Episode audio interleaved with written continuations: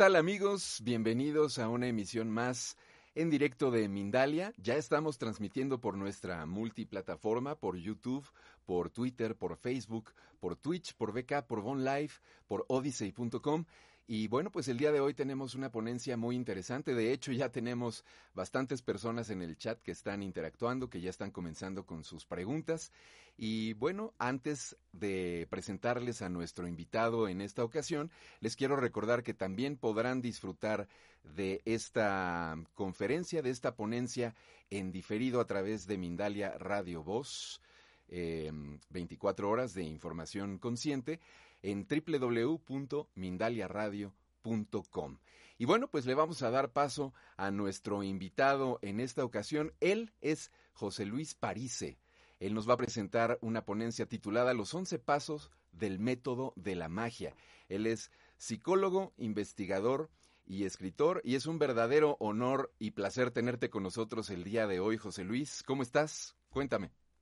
Muy contento, muy contento. Gracias por esta más que nunca, oportunidad. Es la palabra exacta.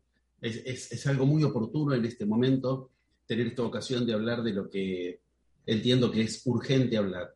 Lo que algo tan milenario ante cuestiones tan que parecen seculares de este momento, el caos mundial, ante este caos, lo que las enseñanzas milenarias nos enseñan para que no solo no nos afecte negativamente el caos, sino por el contrario, que de eso obtengamos lo que los iniciados obtuvieron ante cada situación de caos, tuviera el, formato que tuviera, un antes y un después, cuyo después es el que ellos querían generar. La oferta es extraordinaria, nos la hacen milenios de iniciación y por eso agradezco esta oportuna oportunidad. Pues es un placer para nosotros de verdad contar con tu eh, presencia y bueno, pues te cedo el micrófono, te escuchamos, mientras tanto vamos juntando las preguntas que puedan surgir de nuestro auditorio en esta ocasión. Adelante José Luis, bienvenido. Esto es muy, muy bueno, muy, vuelvo a usar esa palabra, disculpen la redundancia, pero la vale, muy oportuno que tengamos una posibilidad de un cierto desarrollo del tema porque normalmente ante cuestiones como estas eh, parece que hay que ir respondiendo a cada ocurrencia que a cada uno le angustie. Y cuando digo cuestiones como estas, digo el caos mundial, que toma formatos que parecen seculares y son milenarios. Si tenemos una guía sólida ante esto, es cada escrito sagrado en la historia de la humanidad que ha hablado por vía de iniciados de lo que hoy llamaríamos y lo que hoy llamamos, y así lo llamo yo en el método que he compendiado de todas las culturas que tienen esos escritos, magia, llamémoslo por su nombre. A los iniciados era muy difícil diferenciarlos en sus culturas de magos, y muchos tenían directamente el nombre mago. Cristo, Mahoma, inclusive Buda, eran nombrados directamente mago, aunque se lo quiera disimular. Es decir, camino de magia, camino de iniciación son diferentes niveles de un mismo camino. No es lo mismo, pero está en el mismo camino. Decir que podemos tener una guía confiable, que es la magia, ante los caos mundiales, es decir, algo que entiendo es muy osado y que requiere mucha, esa, mucha certeza de introducción de en qué nos apoyamos, para entonces ubicar cuestiones muy concretas, muy concretas, pero que no se las em, minimice por ser cuestiones tan directamente aplicables. Porque esto es lo que hace el yo, sino cuando al yo le das algo muy complicado, dice no lo entiendo, lo dejo afuera. Y cuando es demasiado simple, lo banaliza y entonces tampoco lo considera. O sea, el yo siempre trata de mantener su resistencia inercial, y acá en esto hablo como psicoanalista. Lo que vamos a desarrollar en estos minutos, eh, yo pido eso, que se lo siga paso a paso tratemos de mantenernos dentro de la senda. Estuve en tantos centenares de viajes iniciáticos en montañas, selvas, desiertos, que esta es una buena recomendación. Cuando vas a aventurarte a terreno inseguro, es bueno entrar seguro de cuáles son las sendas que uno decide y no improvisar demasiado. Sí seguir señales, pero como bien dice para esto el llamanismo, respeta tu plan y danza sobre él, pero si no respetas tu plan, no. Yo voy a casi pedir, proponer, pero casi pedir, eh, que se sigan los pasos que voy a proponer. Son pasos que a mí me llevaron décadas de esto, de la posibilidad de compendiar en unos minutos centenares de escritos sagrados que son cada uno dificilísimo en sí mismo y que uno se puede pasar toda la vida estudiando uno de ellos. Yo voy a tratar de hacer eh, lo más directo posible, para eso eh, súper restringido en qué textos nos vamos a basar, pero lo primero que quiero que se entienda es que esto que hoy llamamos caos, cuyo nombre es bíblico, esto en la Biblia está nombrado, se llaman pestes. Las pestes son especialidad de lo sagrado. Esto es muy importante entenderlo. Y no es especialidad de lo sagrado porque no sabemos qué hacer y entonces recurrimos a una fe ciega. Cuando digo esto, digo cosas tan concretas como que no hay escrito sagrado y yo todos los que conozco los leí, los trabajé, los estudié, dediqué décadas de mi vida, además de viajar a los lugares correspondientes y hablar con las personas sagradas que pocas veces reciben, y menos aún el hombre blanco, y además filmar y además documentar. Digo, en todos los escritos sagrados se tienen que atravesar pestes, se tiene que atravesar caos, con formatos como el actual o con otros formatos, y más de una vez, de eso surge lo mejor de esos escritos. Es poderosísimo decir esto, porque entonces decimos que lo que está ocurriendo para iniciar un antes y un después, cuyo después sea mejor, es perfectamente coherente con los tiempos en los que está ocurriendo. No hay que ignorar que toda esta explosión del año 2019 es cuando termina un año en séptimo, o sea, siete años, un ciclo de siete, después del 2012, cuyas profecías nos hablaban de esto, de un antes y un después. Siempre ha ocurrido así. Cuando hay la posibilidad de un antes y un después, en la entrada del después se acumulan lo que en el camino de la magia se llaman las esfinges, lo que te marca que atrás de eso hay algo valioso. Detrás de la esfinge de Giza está la pirámide, la gran pirámide. Las esfinges con forma de gárgolas están a la entrada de los templos que te dicen ahí atrás hay algo sagrado. Para iniciar una nueva era, que hayan estos siete años de acumulación que explotan en un problema grave en el séptimo año, el 2019, es perfectamente ordenado, aunque su forma sea caótica nada más que la forma. Ahora, uno decide, sigue un orden que entonces lo va a conectar con cuestiones muy superiores o se deja llevar por el aparente caos. Si se deja llevar por el aparente caos, rebotó contra la entrada. La esfinge le cerró la puerta. Si en eso no pierde de vista que hay un orden y ese orden viene de cuestiones muy superiores, que en todos los escritos sagrados son directamente las que podemos nombrar como divinos, esos hilos que mueven el supuesto caos son ordenados y son divinos, convive lo caótico con lo ordenado. Y cuando uno logra hacer convivir el orden donde había caos, uno ya está en contacto con su propia divinidad, porque el que transforma el caos en orden es Dios en todos los escritos sagrados. A punto tal de que yo voy a referirme, les decía, de todo lo que se puede ubicar a lo más concretamente tal vez cercano, que es a la Biblia judeo-cristiana, de la que más o menos todo el mundo tiene mayores o menores nociones, para ubicar que no tarda mucho la Biblia en ponernos ante las pestes. Una vez que nos enseña el mapa de la creación, en el que si uno quiere recurrir a la divinidad en sí, ahí están los pasos, son los que comprendí en 11 pasos, el método de la magia son 11 pasos que en todas las culturas por igual son los que ponen en marcha la divinidad en ti. Uno puede decir, lo hago desde lo humano, o puede decidir, lo, amo, lo hago y lo hablo desde lo divino. Lo amo, lo hago y lo hablo desde lo divino. Si decide eso, los pasos trascienden al yo, porque tienen que trascender al humano. Uno empieza a preguntar, ¿cómo hago? ¿Qué tengo que hacer? Bueno, los pasos son metódicos. Son 11, como la cuántica ubica, que son las 11 dimensiones del universo, precisamente. Cada uno de esos pasos activa una de ellas, una de esas cuerdas cuánticas, y la Biblia todo esto lo codifica en el primer libro, en el Génesis, me refiero a la judía cristiana. Sin embargo, inmediatamente, en el que lamentablemente se conoce como el libro del Éxodo, ya de entrada es un serio problema, que nos digan que después de la creación viene una especie de acuartelamiento, una especie de escape masivo, el Éxodo, eso ya es una manipulación peligrosa, porque la Biblia no se llama Éxodo el segundo libro, fue un nombre arbitrario.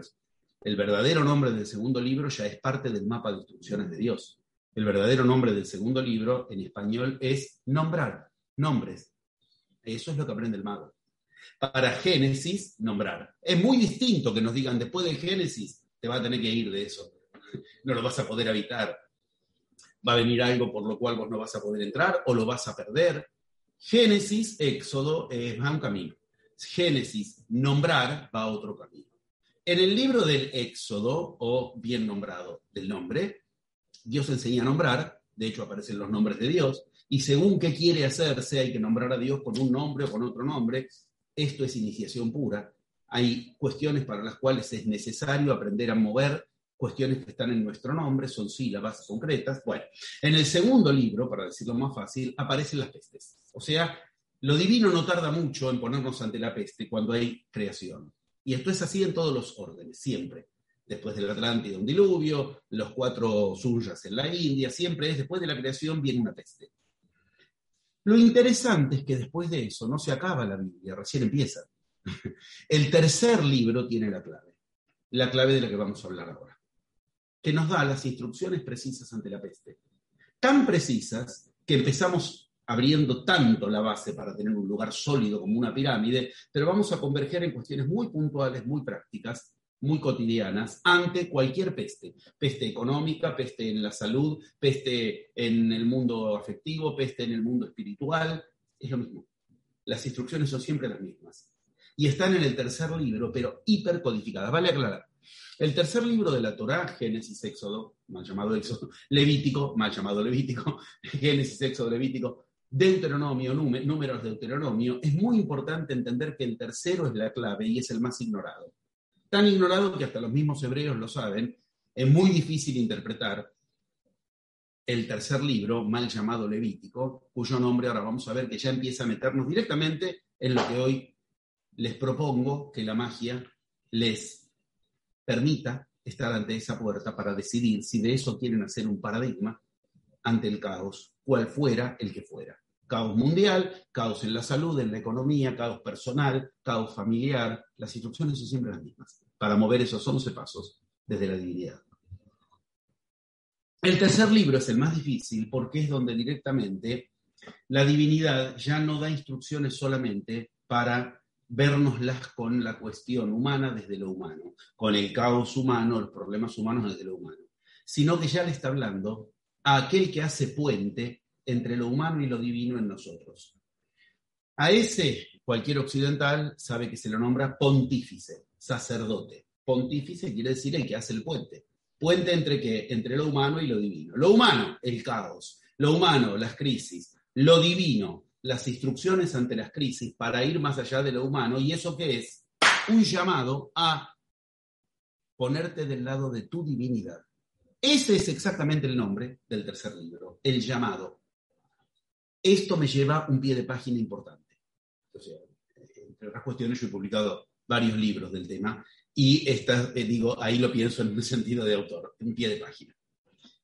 El nombre del tercer texto de la Biblia, así como el segundo no se llama Éxodo, sino que en realidad el nombre es nombre, nombrar, el tercer libro, lamentablemente, a cualquiera que se le diga, dice cuál es, si tiene nociones, dice Levítico. No es que esté mal, no es que esté mal, es que esa es la vertiente exotérica de algo mucho más profundo.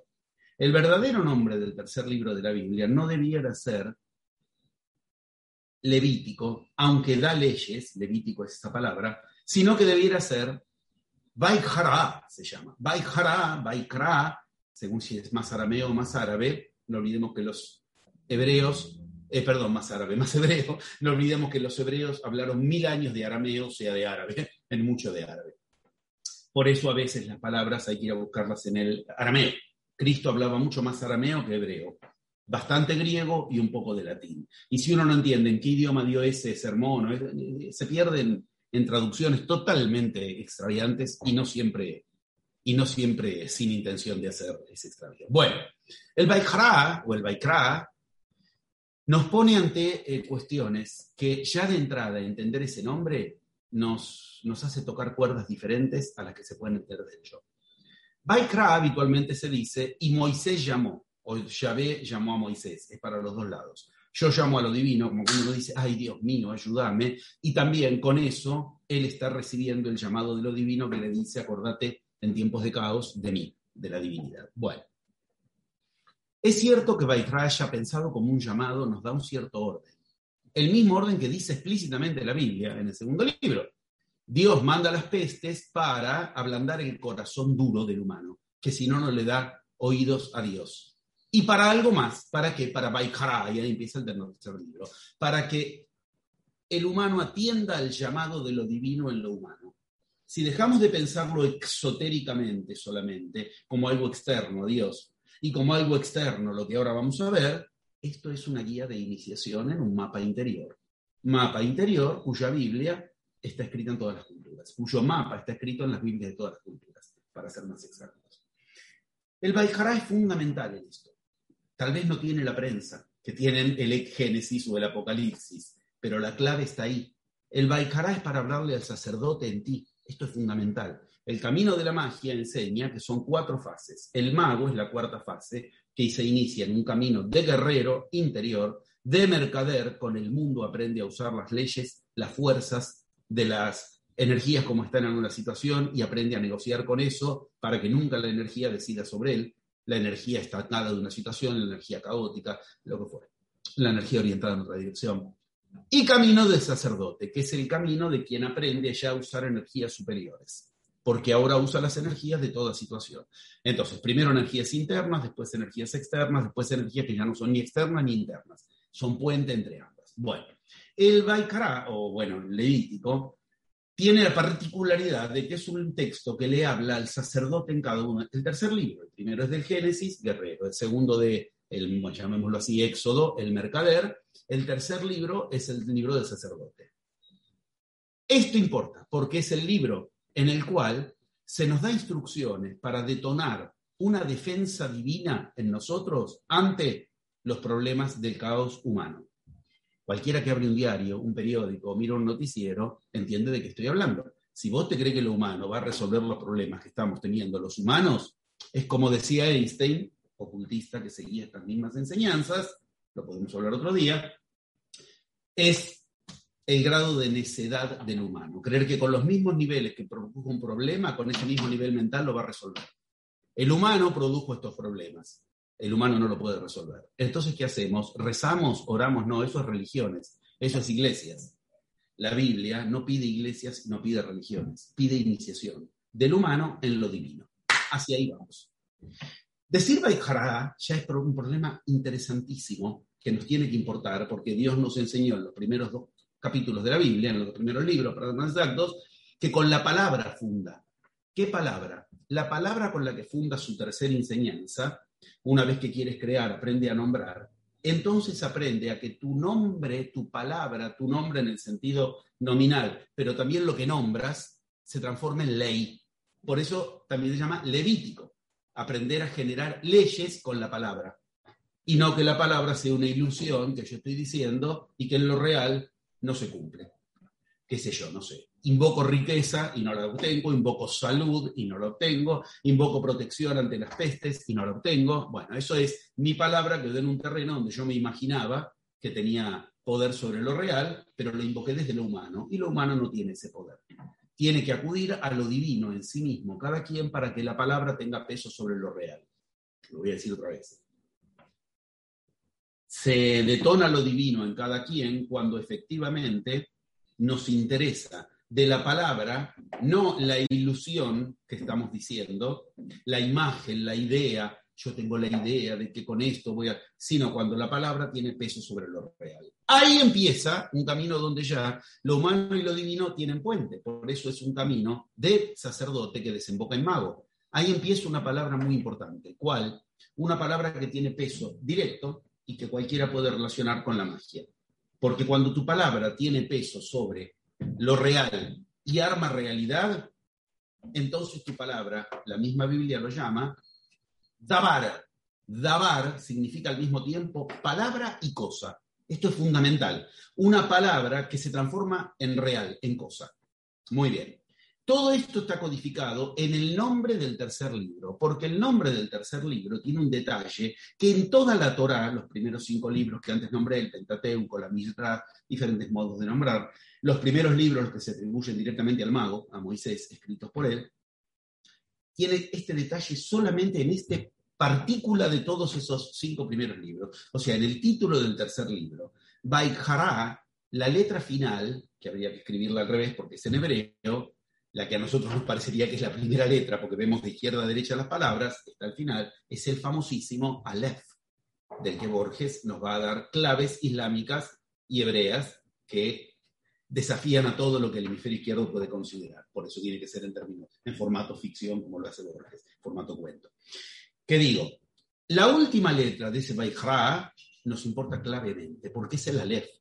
Pero el único lugar de toda la Torah, esto es fundamental, de los cinco libros no hay otra palabra donde esté esto, la escribieron con Aleph minúscula. Esto es rarísimo. Eh, por lo menos entiéndanlo como una rareza, un privilegio este, tener este espacio para contarles esto. Pero si vos te pones a, a investigar, te das cuenta de que esto es una cuestión llamativa por todos lados. Los sacerdotes de algún modo le dijeron a los escribas que ese Baihra, con ese Aleph al final, ese Aleph tenía que ser escrito en letra minúscula, lo cual lo transforma en otra cosa. Ya no es Aleph con F, se escribiría Aleph con PH, ya es otra palabra. O sea, la palabra con la que se nombra el manual de instrucciones ante las pestes, no perdamos de vista el hilo conductor, el tercer libro de la Biblia, después de las pestes, nos enseña con qué concitar el llamado a lo divino, ya es una triple palabra de por sí. Es llamado. Yo ahí decido, ay Dios mío, pero mío. Yo decido la divinidad en mí, desde ahí encarar lo que veo que el humano transformó en caos. Dos, además de llamado, significa otra cosa, directamente relacionada con el motivo por el cual vuelvo a agradecer tener esta oportunidad. Significa aquello que yo codifiqué en 11 diferentes dimensiones para que el humano se conecte a través de la magia con lo divino. Significa, con Aleph chiquitito, paso, 11 pasos de la magia. Te está diciendo un llamado a atender especialmente a tus pasos. Y significa una tercera cuestión más que en español la tenemos bastante cerca, la podemos aprovechar. No olvidemos que después todo esto va hacia España, o sea, mil años de arameos para los hebreos, después todo esto fue a España, con la cultura semítica, sobre, o sea, por la vía hebrea y por la vía musulmana, sobre el idioma español. Por eso el idioma español para esto nos ayuda muchísimo, aunque parezca raro. O sea, podemos entender muy bien a Cristo en español si escuchamos sus palabras en arameo, porque es mejor que para otros idiomas que no tuvieron tanta influencia de esa cultura. Bueno, son cosas que yo he enseñado en la enseñanza oculta de Cristo, pre-cruz y post-cruz, y por eso de estas cuestiones me cuido porque si empiezo a hablar no lo termino más, digamos, y son interesantísimas, pero hoy, hoy estamos en otra vertiente mucho más directa del tema. Bueno, lo que digo es, la tercera vertiente en español nos queda fácil. A ver, cuando yo te digo a vos, supongamos, ¿cómo pasó tal cosa? No sé, pasó. La verdad que no sé. Estoy diciendo la misma palabra, pasó. Esto es muy, ya está, tenemos la clave. Es algo que pasó, pero que pasó moviendo fuerzas que... Y pasó. Esto se llama en método de la magia paso 7.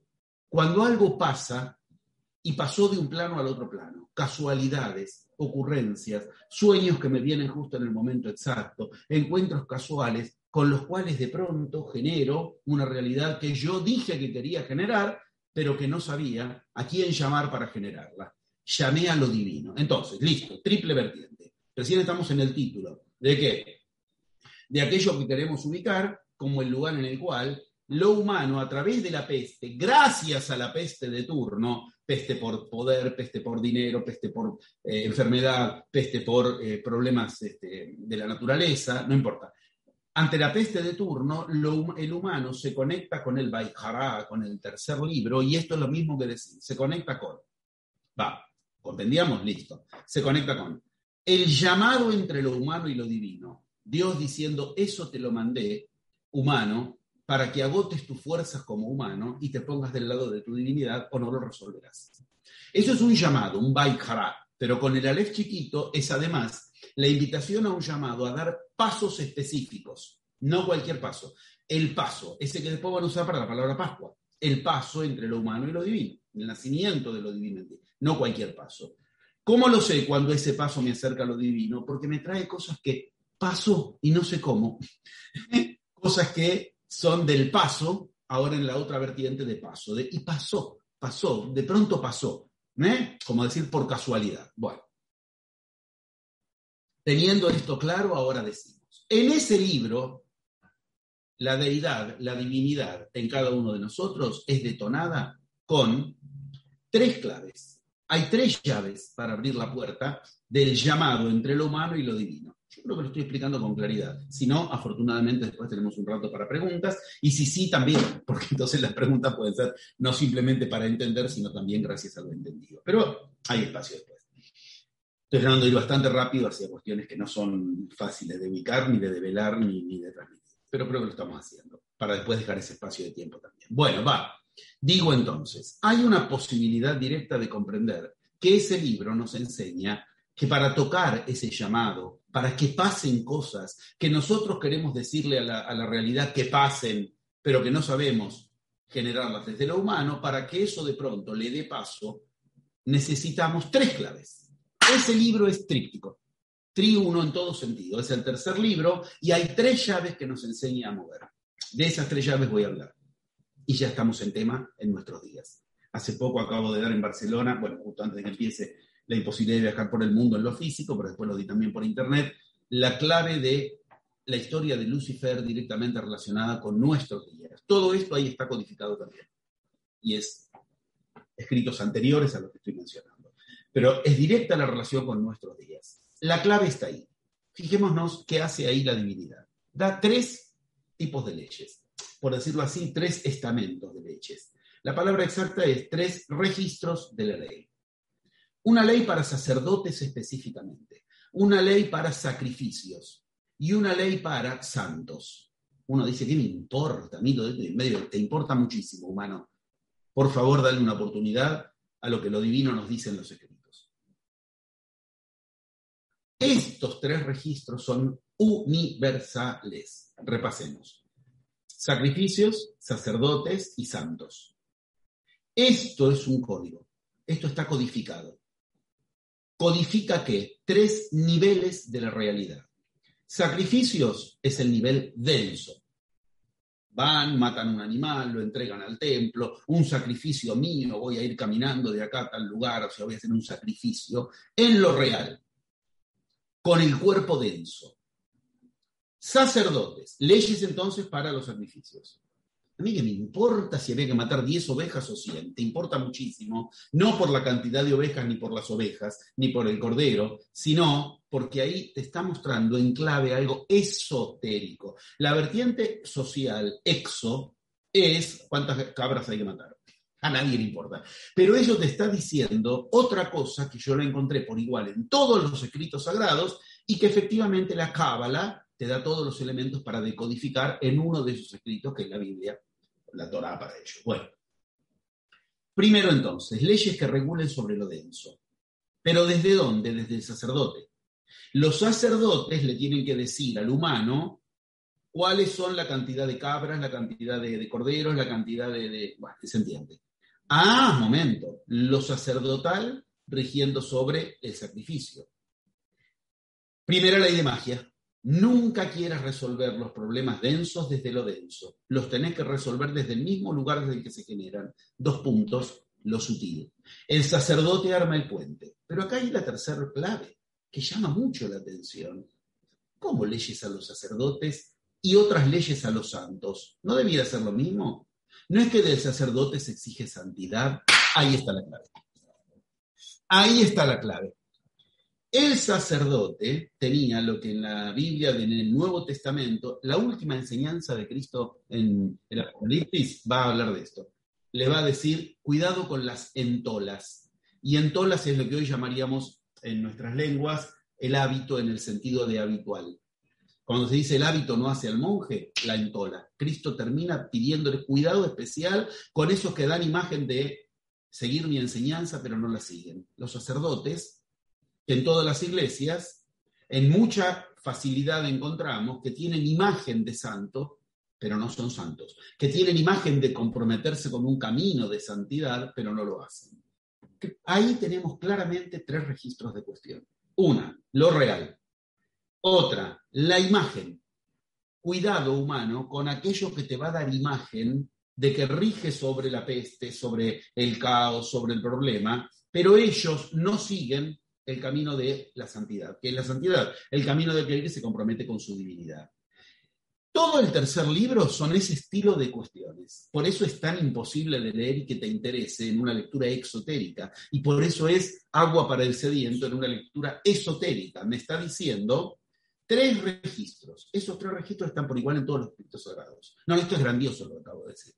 Buda también enseña la iluminación en tres registros. Swayambara, Bumisparsha, Satyasaka. ¿Quiere que vayamos a la Cábala? Me voy a la Cábala. Nefer, Neshama y Ruach. ¿Quieres que vayamos a la alquimia? Rúbedo, Álbedo, Nígredo. ¿Quieres que vayamos al shamanismo? Ujupacha, Caipacha, Hanpacha. ¿Quieres que vayamos a Egipto? Osiris, Isis, Amon-Ra. Siempre hay un el cristianismo ortodoxo, Padre, Hijo, Espíritu Santo. No se puede escapar de eso. ¿Qué quiero que se entienda? Hay una clave tríptica con la que ordenar desde lo sacerdotal, o sea, desde lo sutil, el caos denso, el caos que el humano genera desde el humano. Listo, ya estamos. Me queda una cuarta vertiente que no me la quiero perder, por lo menos, de anunciarla, porque esa palabra, Baijará, al tener el Aleph escrito chiquitito y se transforma en Aleph con PH y no con, con F, a su vez significa otra cosa, que es a lo que yo le dediqué mi vida, para eso fundé mi escuela hace 40 años y para eso enseño en todo el mundo y doy actividades toda la semana, Europa, América, Norte, Sur, para dar enseñanza. Esto es importantísimo. En arameo, esto remite al, al trich en arameo, que significa literalmente seguir la enseñanza.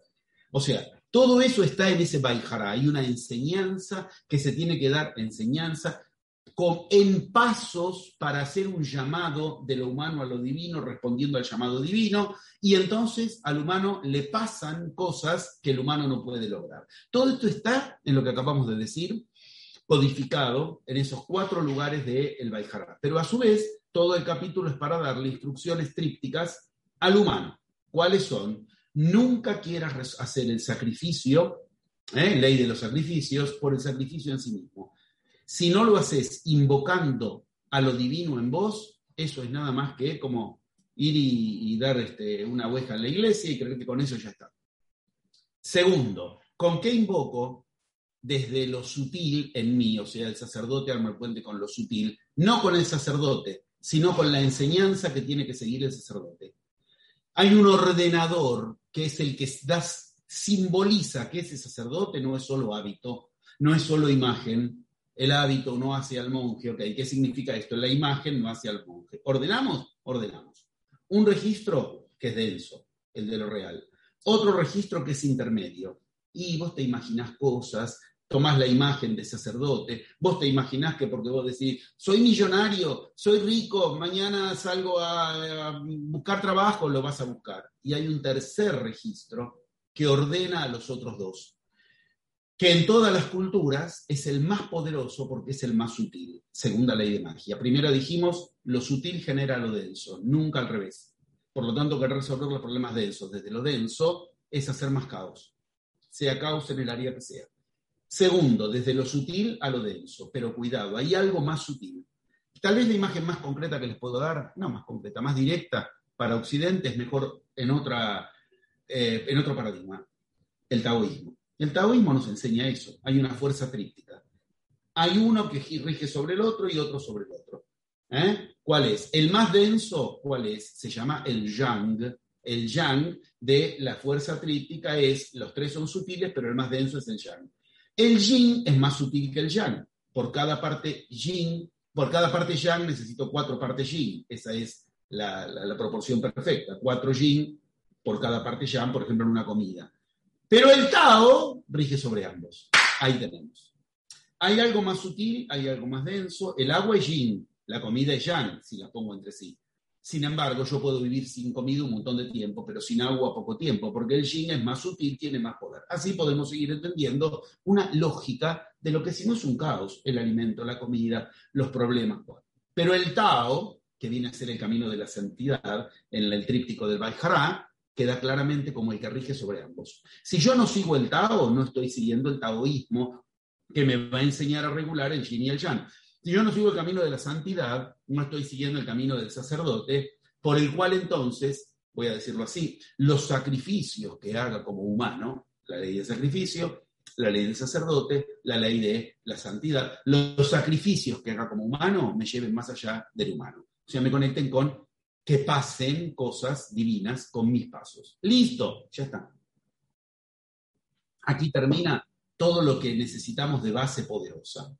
Ahora lo hacemos converger. ¿En qué? En nuestros días. Justo, perfecto, justo. Lo que nos está invitando a hacer toda esta maravilla de tres libritos nada más sagrados del, del gran libro de la Biblia es, tenemos que no permitir que se confundan entre sí esos tres registros. ¿Por qué? Porque todo caos se vale de que se confundan entre sí esas tres cuestiones. Tomemos el ejemplo tal vez más directo. ¿Por qué una enfermedad termina siendo una eclosión mundial? ¿Por qué un problema de algo que sería contagiar a un cuerpo, el cuerpo saca sus defensas a reducir, se pone en sistemas inmunológicos y se acabó ahí? ¿Por qué se puede transformar en un problema mundial, en una peste? Porque el cuerpo se confunde. ¿Por qué se confunde? Porque efectivamente toma como enemigos a sus propios órganos. ¿Por qué? Porque lo que lo ataca trata de copiarle el código genético. Entonces el cuerpo, creyendo que se defiende del ataque, está defendiéndose de su propio cuerpo. Ahí se produce el problema de enfermedad inmunológica, última escala de todo lo que finalmente termina eclosionando en peste. ¿Qué estoy diciendo? Llevémoslo al terreno en el cual lo podemos manejar. Yo no tengo que confundir a mi universo. Para eso no tengo que confundir a mi psiquismo y decir cosas que solo me imagino mientras lo que estoy como enseñanza, enseñándole a mi realidad, va en una dirección diferente. Recién di el ejemplo base, el ejemplo mínimo del libro y ya doy lugar a las preguntas. Yo le digo a mi realidad, mañana salgo a buscar trabajo. Me imagino que yo estoy generando en la realidad que entonces el sacrificio que voy a hacer de levantarme, ir, va a producir lo que yo quiero. ¿Y qué va a producir? Estoy ignorando lo más sutil que yo le estoy diciendo a mi realidad, que voy a ir a buscar trabajo, no a encontrarlo. Ahí no hay santidad. No hay que, lo que dijimos antes, la palabra cosa, la palabra que representa la cosa que yo quiero. Yo le estoy diciendo a mi realidad que lo voy a ir a buscar. Yo creo que voy a ir a encontrarlo. Me quedé en el imaginario, reboté contra el humano. Si yo lo que estoy ubicando es que quiero cuestiones para las que estoy dispuesto a dar pasos que me van a implicar sacrificio humano, prepararme, y yo me imagino que le estoy diciendo algo, pero la enseñanza que le estoy dando en eso no es la que me imagino, sino que va en otra dirección, dividí el poder divino, que es generar con la palabra, la la palabra dabar, de la que hablábamos antes, la que genera la cosa, y reboté contra imaginarme lo que estoy generando. Dabar, y concluyo en este punto y doy paso a las preguntas, es la etimología de abrahdabar, abrahdabar, abrahdabar, la etimología de la magia, abracadabra. Yo genero la realidad hablando, pero para eso tengo que aprender a conectar mi palabra, no con lo que el humano en mí se ilusiona que va a generar en lo real. Ese es el sacerdote que se viste de sacerdote. Si no, voy a tener que aprender a escucharme en lo que digo. Para eso es que ahí está el inicio de la Biblia. ¿Por qué? Porque eso inicia un camino interior. Aquello con lo cual entonces encuentro el puente entre lo humano y lo divino, es el camino interior en el cual aceptaré el llamado divino, dos puntos. Si yo estoy ante una realidad caótica y esa realidad caótica a mí me afecta negativamente, es porque ese caos lo estoy nombrando desde mi interior. Aprendo a escucharme, aprendo a variar ese camino, el caos lo ordeno porque lo estaba yo generando desde el humano en mí. Como idea creo que está absolutamente, explosivamente ubicada. Ahora me encantaría escuchar lo que haya detonado esta explosión, para que como en toda explosión, de ese hueco que genera la explosión podamos generar una nueva realidad. Porque como enseña la magia, igual que la astrofísica, los universos se inician en un vacío que primero hay que aprender a sacrificar del orden que creíamos previo.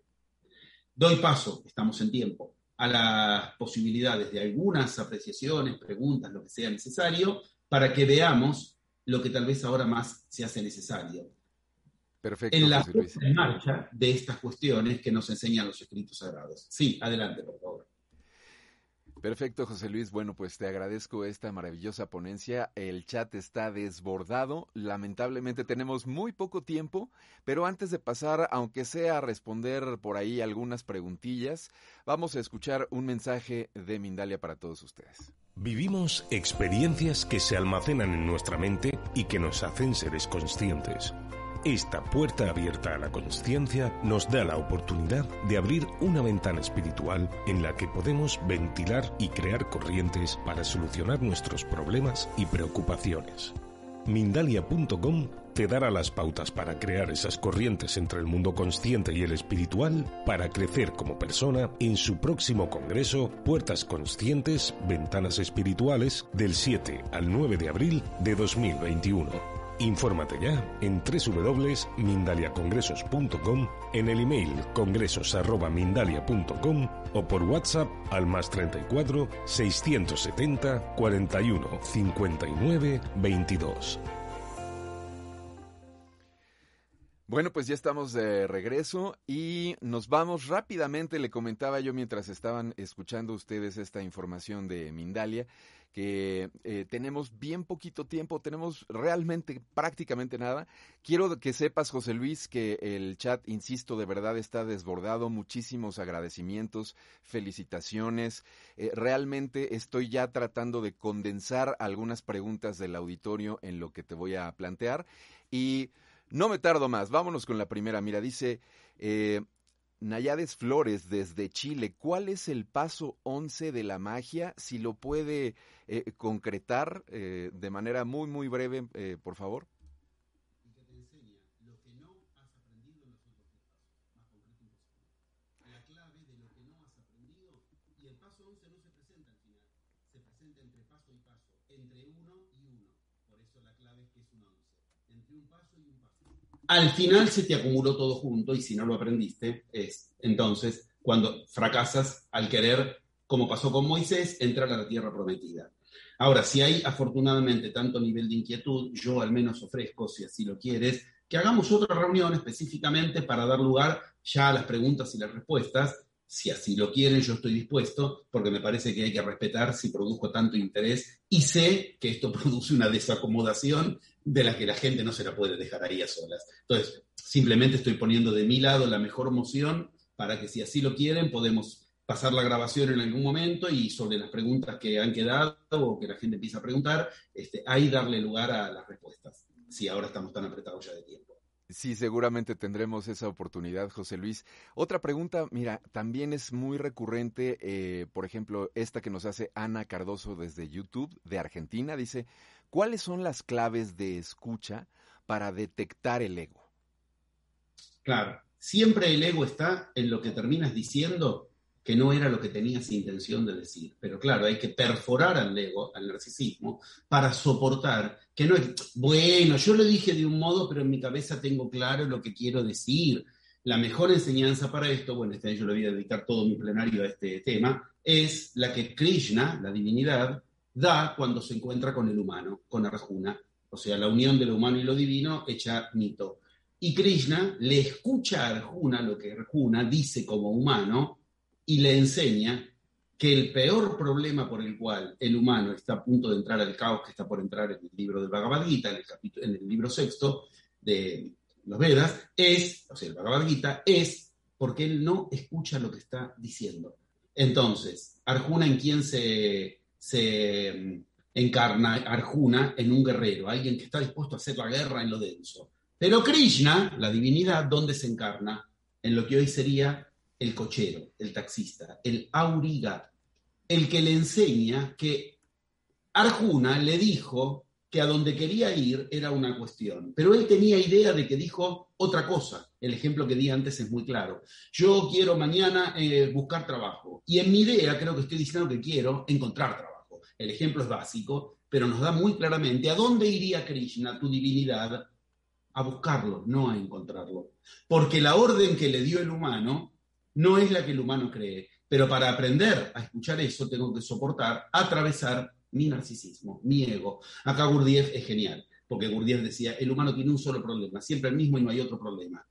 Él lo llamaba el Kundabuffer, que es la traducción árabe del el narcisismo, el orgullo. Yo lo puedo decir de una manera muy, muy actualizada. El ser humano tiene un solo problema, dos puntos. Ser humano.